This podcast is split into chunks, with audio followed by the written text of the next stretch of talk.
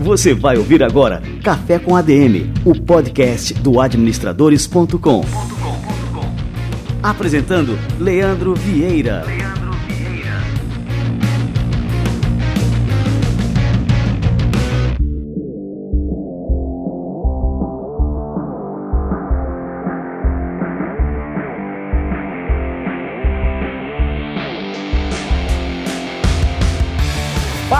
Está no ar mais um Café com a DM, a sua dose de cafeína nos negócios. E estamos começando o nosso episódio de número 137.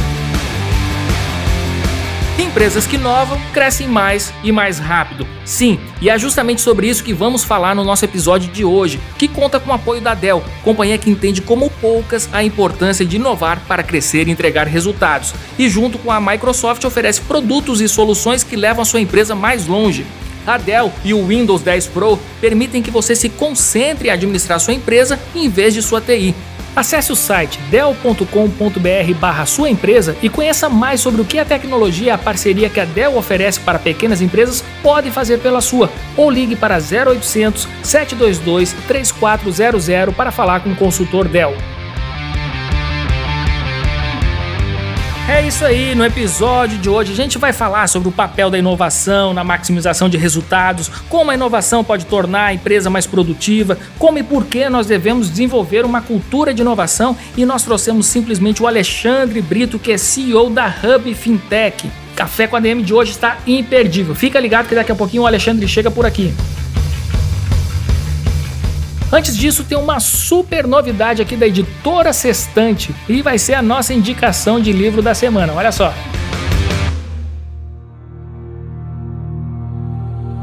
Livro da semana.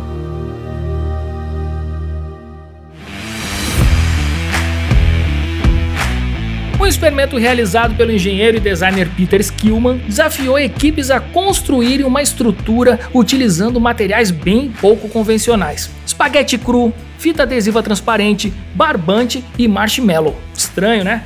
Participaram do experimento um grupo de estudantes de administração, outro de advogados, mais um formado por CEOs de empresas e um último por alunos do jardim da infância de uma escola. Sabe quem foi que obteve o melhor resultado? as crianças. Sim, as crianças foram mais eficientes que os CEOs, que os estudantes de administração, que os estudantes de direito. Mas como isso foi possível? É o que o autor norte-americano Daniel Coyle explica em seu mais novo livro lançado no Brasil, Equipes Brilhantes. Copiando aqui o que disse Adam Grant, autor do também best-seller Originais, Equipes Brilhantes é um livro verdadeiramente brilhante que desmistifica a magia do sucesso de grandes grupos. Por isso, essa é a nossa dica de hoje. Se você quer realmente entender como funciona a colaboração para construir equipes de sucesso, precisa ler esse livro. Ele já está disponível em todas as livrarias. Acesse adm.to barra equipes brilhantes para comprar o seu.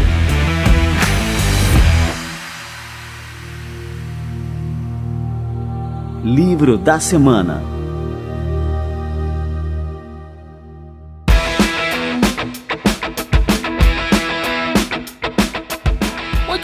galera, vamos receber a turma do Conselho Federal de Administração e o nosso quadro Somos ADM. Você vai ouvir agora Somos ADM.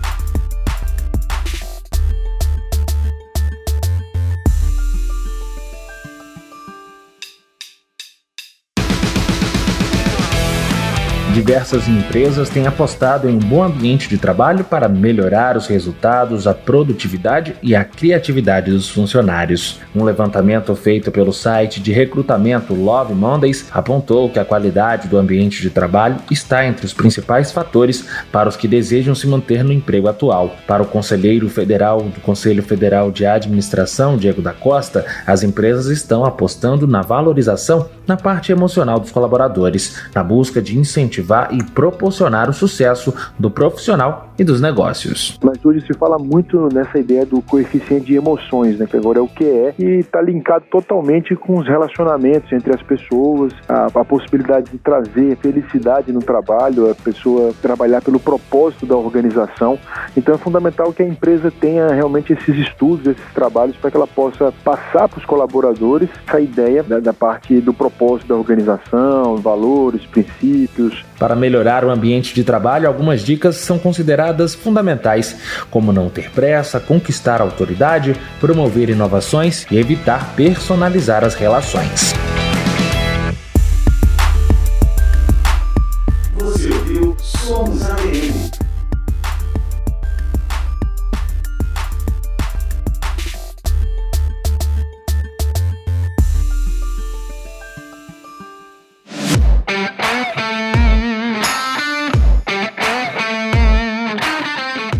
Quadro Somos ADM é fruto de uma parceria exclusiva entre o CFA e o administradores.com e eu sempre recomendo que você visite o site cfaplay.org.br para ver matérias interessantíssimas sobre administração, sobre a atuação do Conselho Federal de Administração.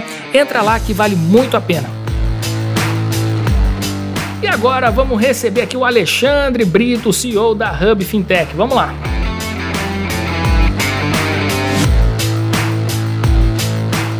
Alexandre Brito é economista pela UFRJ. Ele tem curso de educação executiva pela Kellogg School of Business e tem passagem pela GE e pela Mastercard. Atualmente ele é o CEO da Hub Fintech. Alexandre Brito, seja muito bem-vindo ao nosso Café com a DM. Como é que vai? É, obrigado, obrigado pelo convite. É, me sinto muito honrado de poder participar dessa conversa com você, Leandro, e estou bem. E você? Tudo ótimo e é um prazer te receber aqui, é uma honra. Cara, eu queria começar aqui pelo começo, Alexandre. Conta um pouquinho aqui da sua história e também da Hub Fintech, como é que surgiu e como é que ela atua hoje. Eu vou começar pela fintech, depois eu vou mostrar através da minha como a gente se conectou, eu e a Hub. A Hub, na verdade, ela começou como uma se chamando Vale Presente, né? onde o Rodrigo Borges, que é o fundador, se juntou com o senhor Carlos Wizard, né, que foi um investidor estratégico que ajudou a, a Vale Presente a nascer certo? A Vale Presente, ela inicialmente estava focada uh, em cartões pré-pago de gift, de premiação, é, onde ela criou uma estrutura 100% verticalizada, uh, desde a fabricação do cartão até o processamento, o desenvolvimento de canais e atendimento, certo? Uh, e tudo isso com uma tecnologia proprietária e verticalizada, porque quando você tem tudo dentro de casa, você consegue entregar velocidade e customização certo? Então, com esse sempre foi uh, a estratégia da Vale Presente, que no decorrer do tempo, o mercado começando a perceber esses diferenciais dela, começou a bater na porta pedindo soluções específicas. Então, a 99 bateu aqui e pediu uma solução de carga online. Uh, para ajudá-los a fazer o pagamento dos motoristas. E uh, depois a Caixa Econômica bateu aqui para ajudar eles em alguns produtos para ajudar a reduzir fraude. Uh, depois veio o Mercado Pago na criação do autorizador externo e por aí em diante, né? E nesse decorrer dos anos, desde 2011, 2012, que foi a fundação da Vale Presente, até o atual momento, a gente também evoluiu a empresa como um todo e deixou de operar como pré-pago. Hoje a gente faz contas digitais certo? Então, isso foi quando a gente também mudou o nome, que a gente começou a perceber que uh, Vale Presente, pré-pago, restringia muito uh, uh, o escopo ou entendimento da nossa atuação, da atuação da Hub, e dando o nome de Hub Fintech, a gente mantinha esse escopo aberto, porque aqui qualquer parceiro nosso, uh, ele conta com uma conta digital. Essa conta tem pagamento de conta, cheque de celular, TED Doc, cartão virtual, cartão físico, saque, saques em lotéricas, no varejo, é, seguros, investimento. Ou seja, a gente, a Hub ela está evoluindo para o marketplace uh, de meios de pagamento, onde quem entra no nosso ecossistema consegue gerar valor não só como empresa, mas principalmente para os seus portadores certo? É, e por que que eu conheci a Hub? Porque a Hub, na época que ela era Vale Presente, ela era emissora Mastercard. E eh, nós demos, a Mastercard deu a licença para Vale Presente, foi quando eu comecei a conhecer o Rodrigo, a família Martins, e a gente gerou um relacionamento próximo e veio um convite para eu tocar a Hub, porque o Rodrigo estava saindo desse projeto para ir para um projeto focado no B2C certo? Então eu vim aqui para tocar a, a Hub enquanto o Rodrigo saía para tocar um outro projeto junto com a família. Então foi assim que é, eu conheci a Hub e vim para cá. Do meu caso, em termos de história, é, eu fiquei muitos anos trabalhando na GE, sempre em áreas financeiras e estratégicas, tanto no Brasil quanto fora. Depois, quando eu voltei do, do exterior para o Brasil, a, a Mastercard me fez um convite e foi quando eu fui para a Mastercard também na área financeira e estratégica e naturalmente eu fui evoluindo para a área de negócios, certo? É, sempre no viés de desenvolvimento de negócios e vendas. E foi por isso que a Vale Presente era minha cliente e depois veio o convite para vir para cá. Ah, que legal. Olha como as pontas né, vão se conectando. Ô Alexandre, me diz uma coisa. Quando vocês começaram a Hub Fintech lá em 2011, é, vocês iniciaram as operações com uma estrutura que era muito avançada para a realidade do mercado naquela época, né? E acho que deve ter até tido gente que falou que aquilo era um exagero, né, que não era necessário, mas acabou dando para vocês aí um poder de escala imenso e colocou vocês nessa liderança aí desse segmento. É, você acha que inovar tem suas dores, mas é essencial também para quem quer crescer exponencialmente? a inovação ela tem que ser constante certo? E a, nossa visão aqui é que você tem inovações que são disruptivas e tem inovações que são evolutivas. É, aqui a gente sempre teve um conceito de fazer, de ter a flexibilidade e a customização para o nosso cliente. Então, o modelo de negócio que nem você bem falou, a gente fez um salto grande para a época, porque o que a gente montou é, eu, eu, diria para você que é uma coisa que até hoje a gente ainda não atingiu a nossa capacidade. Vou dar um bom exemplo. A fábrica de cartões que a gente tem aqui é para 25 milhões de cartões ano. Hoje eu estou produzindo 7 milhões de cartões. Então ainda posso multiplicar por 3 o meu volume anual e que ainda não cheguei na minha capacidade. A grande virtude da visão, tanto da família Martins quanto do Rodrigo, foi de, construir algo pensando grande. E óbvio que em função disso você tem algumas necessidades mínimas. Então a gente precisa de escalabilidade, mas quando a gente passa o nosso ponto de escalabilidade, a eficiência ela vem de forma geométrica, não é uma PA, é uma PG certo? É, mas a gente continua podendo entregar de uma forma segura uma conta digital, que tem cartão físico, cartão virtual, diversos serviços no Brasil e no exterior, é, com segurança. Por quê? Porque a gente tem essa verticalização e a gente não precisa, na hora de customizar uma solução para um parceiro nosso, quer seja ele 99, Uber, Mercado Pago, Recarga Pay, Itaú, Caixa, é, é, a gente consegue dentro de casa pegar todos os elos. Porque como é que funciona na indústria? É, na indústria você tem gente que terceiriza a compra de cartão, terceiriza a processadora, terceiriza o risk center, terceiriza call center. Quando você vai implantar uma solução, você tem que garantir que todas essas contas estejam amarradas. Só que para você falar com quatro, cinco entidades diferentes, é difícil você fazer esse alinhamento com uma fluidez no tempo necessário que o mercado exige. Quando você tem todo mundo dentro de casa, é mais fácil para você poder fazer esse alinhamento. Esse entendimento de que a verticalização com tecnologia proprietária daria essa flexibilidade de customização para o nosso parceiro foi essencial. E isso foi uma inovação uh, disruptiva naquele momento, certo? Que hoje a gente ainda tem esse DNA. Só que a partir do momento que você coloca o barco na rua, você tem que manter as inovações de evolução. Então, como é que você é, garante uma disponibilidade de 99,5% para todos os parceiros? Como é que você garante uma infraestrutura que não caia?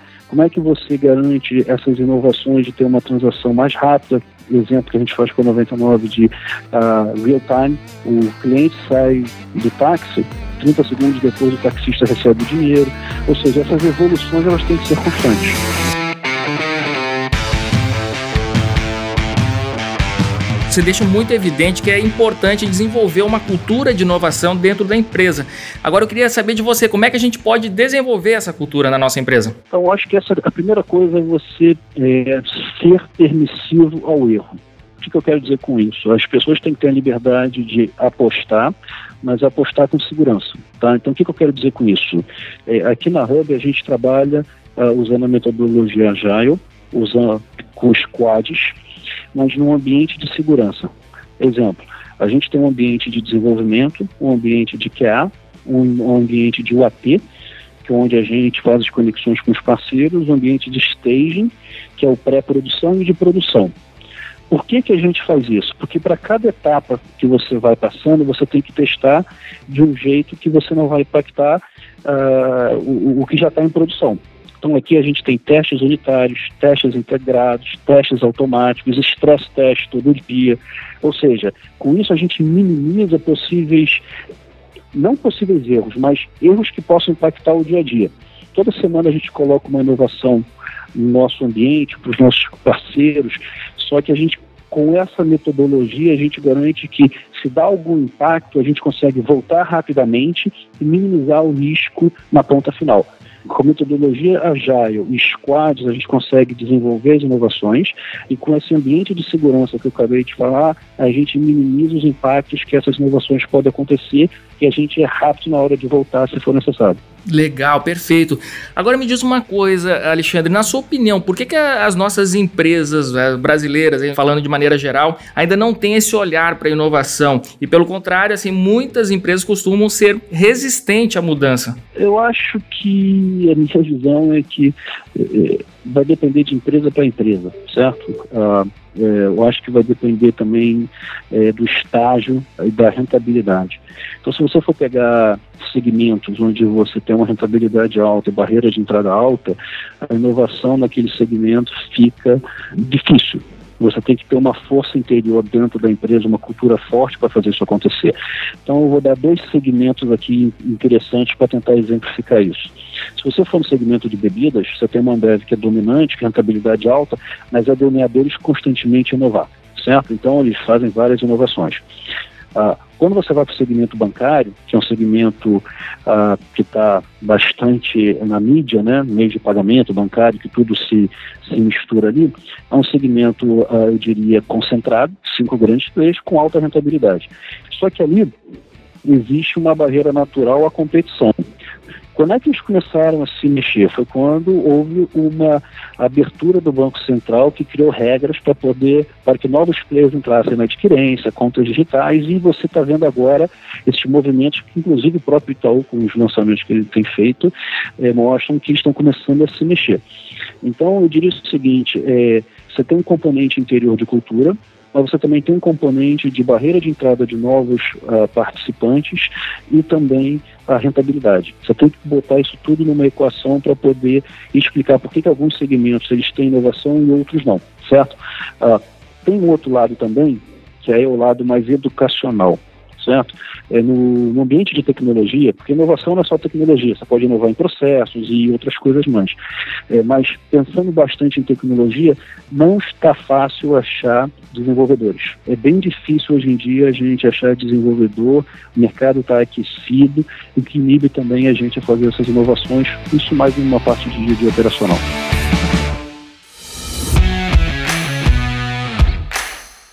Vamos falar agora um pouquinho de produtividade. Você acha que a produtividade é um indicador chave no processo de inovação? Produtividade, ela tem que estar em tudo. A, minha visão é que você tem que ter eficiência uh, uh, em tudo. Quando você faz uma inovação disruptiva, você tem que fazer apostas. Certo? Você tem que ter uma visão, você tem que ter claramente, uh, entender claramente qual o problema que você quer resolver. Se você não tem um problema para resolver, inovar, é uma inovação sem uh, uma possível eficiência futura. Você pode até fazer várias apostas e a eficiência ela vem na derivada. Então, vou dar um exemplo aqui.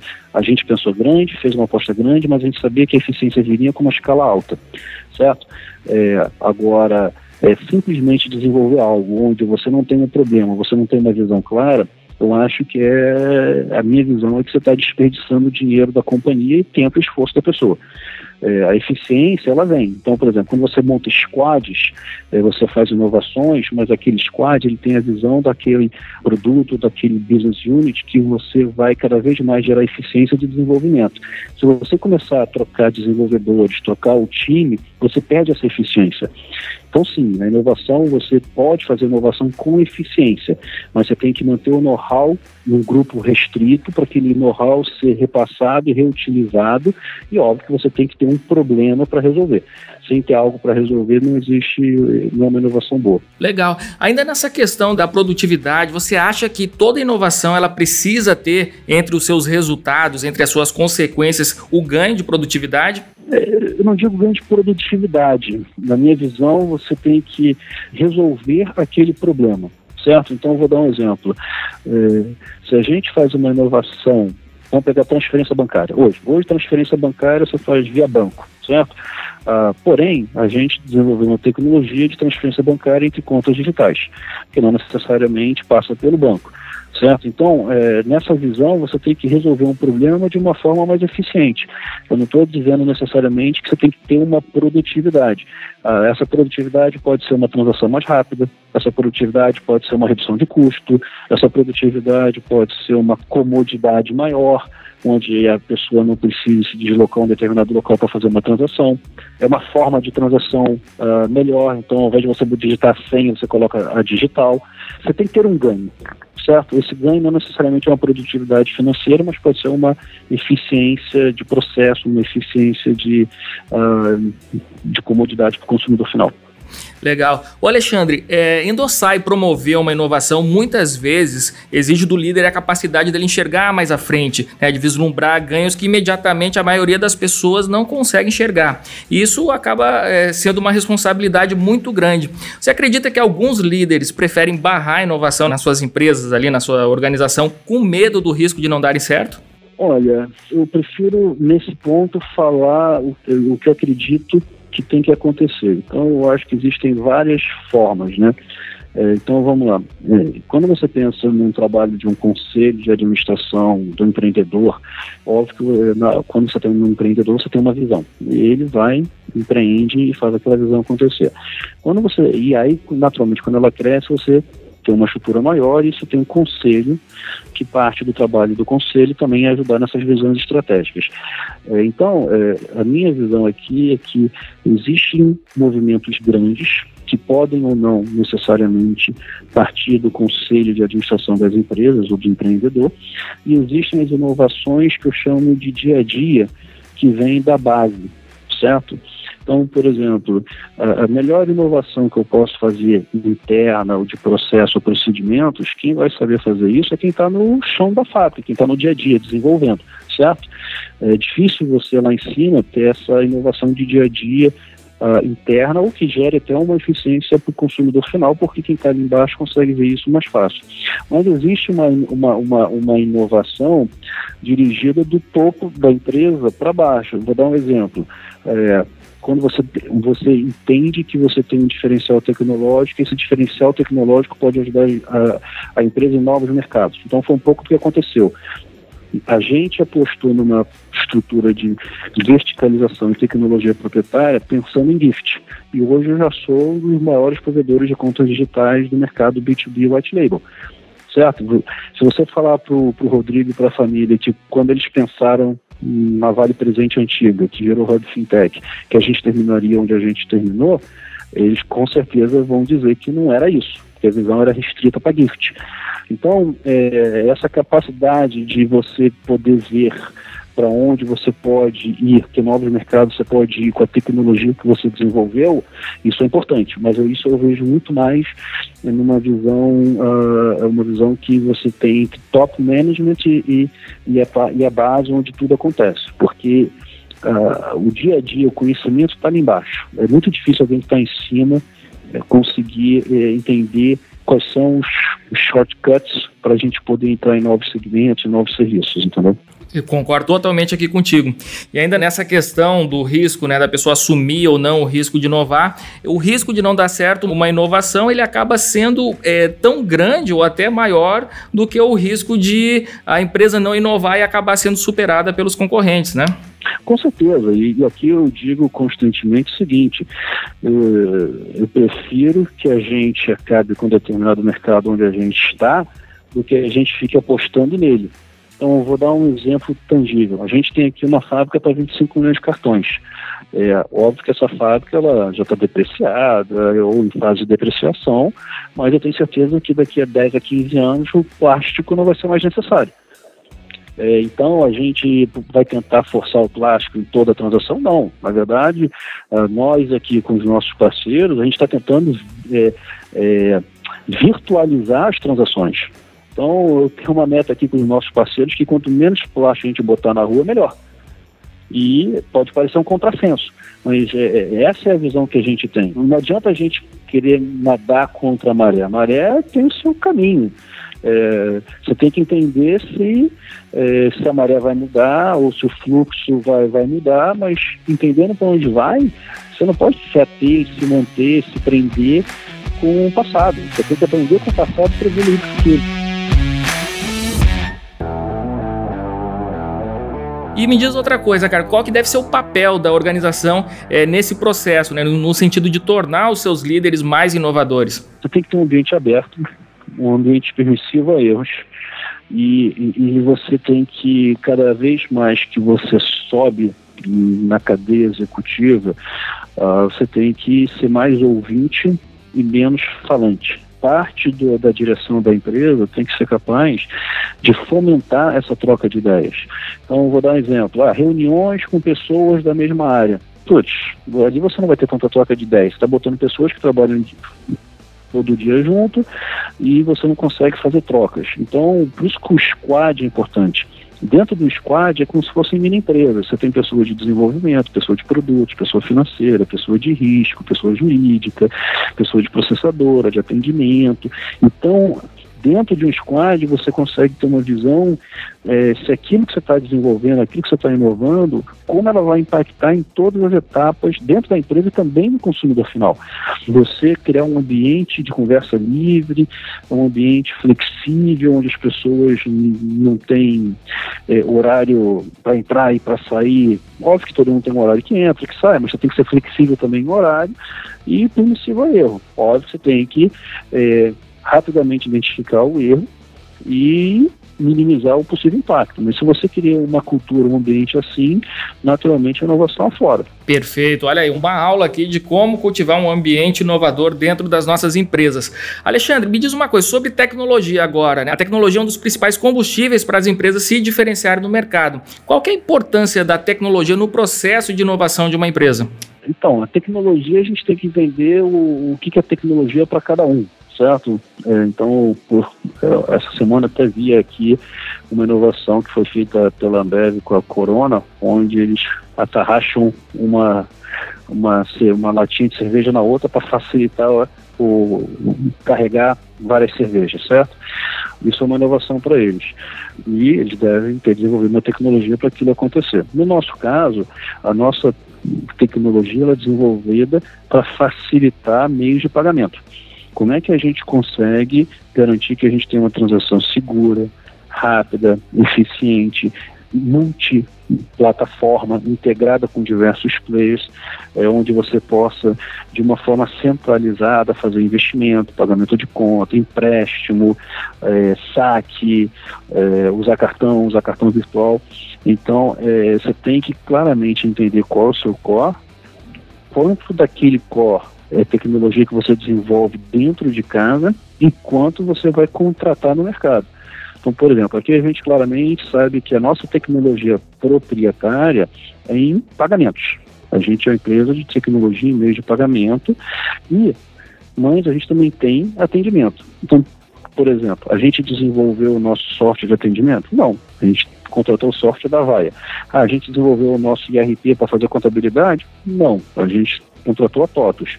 É, mas a coluna vertebral uh, de meio de pagamento, isso é proprietário a gente desenvolve. É ali que a gente quer ser eficiente, porque é ali que é o nosso mercado. E você lembra algum exemplo aí na Hub Fintech ou até mesmo em outras experiências que você teve, Mastercard, GE, que a tecnologia facilitou ganhos de produtividade?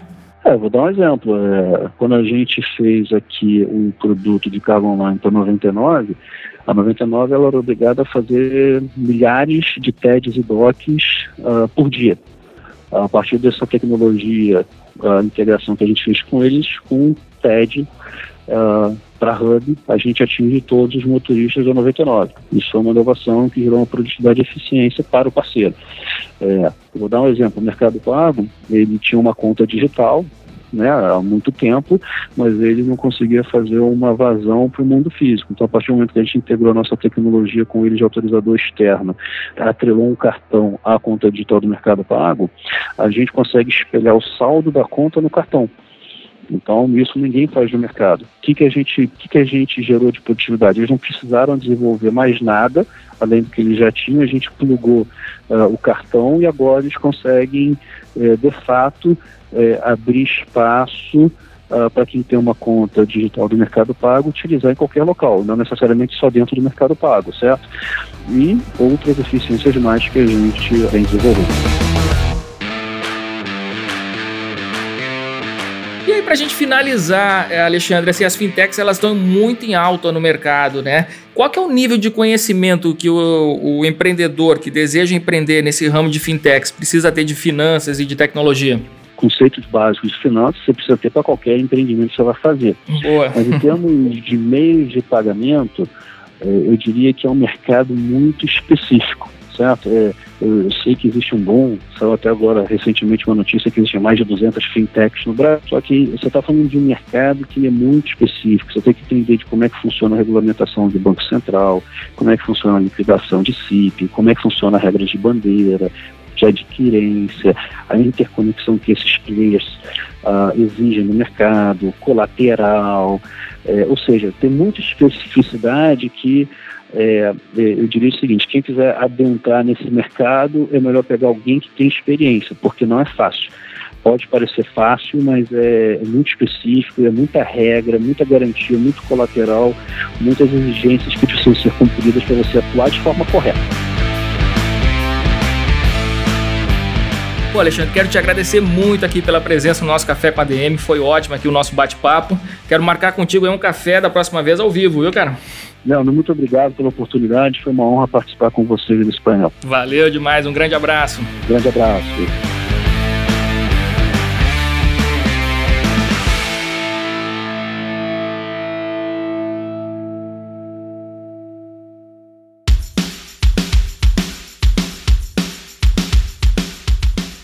Cafeína pura, extra forte, da melhor qualidade. Trouxe aqui o Alexandre Brito, CEO da Hub Fintech, no nosso Café com a DM de hoje. Eu já tô doido para colocar em prática muitos insights que eu tive aqui durante a entrevista, durante esse bate-papo com o Alexandre, aqui na nossa empresa. E eu recomendo que você, ouvinte do Café com a DM, faça o mesmo. Todas as experiências, todos os conhecimentos compartilhados aqui todas as semanas devem ter um fim prático. É para você colocar em prática, fazer o link com a sua carreira, com o seu negócio, seja o que for. Tenta vislumbrar uma forma de realmente aplicar o que a gente fala por aqui, o que a gente gera de insights em resultados práticos aí na sua vida. Beleza, galera? Então este foi o nosso Café com a DM número 137, pauleira. Na semana que vem a gente volta com muito mais cafeína para vocês. Combinados então? Então até a próxima semana e mais um episódio do Café com a DM, a sua dose de cafeína nos negócios. Até lá.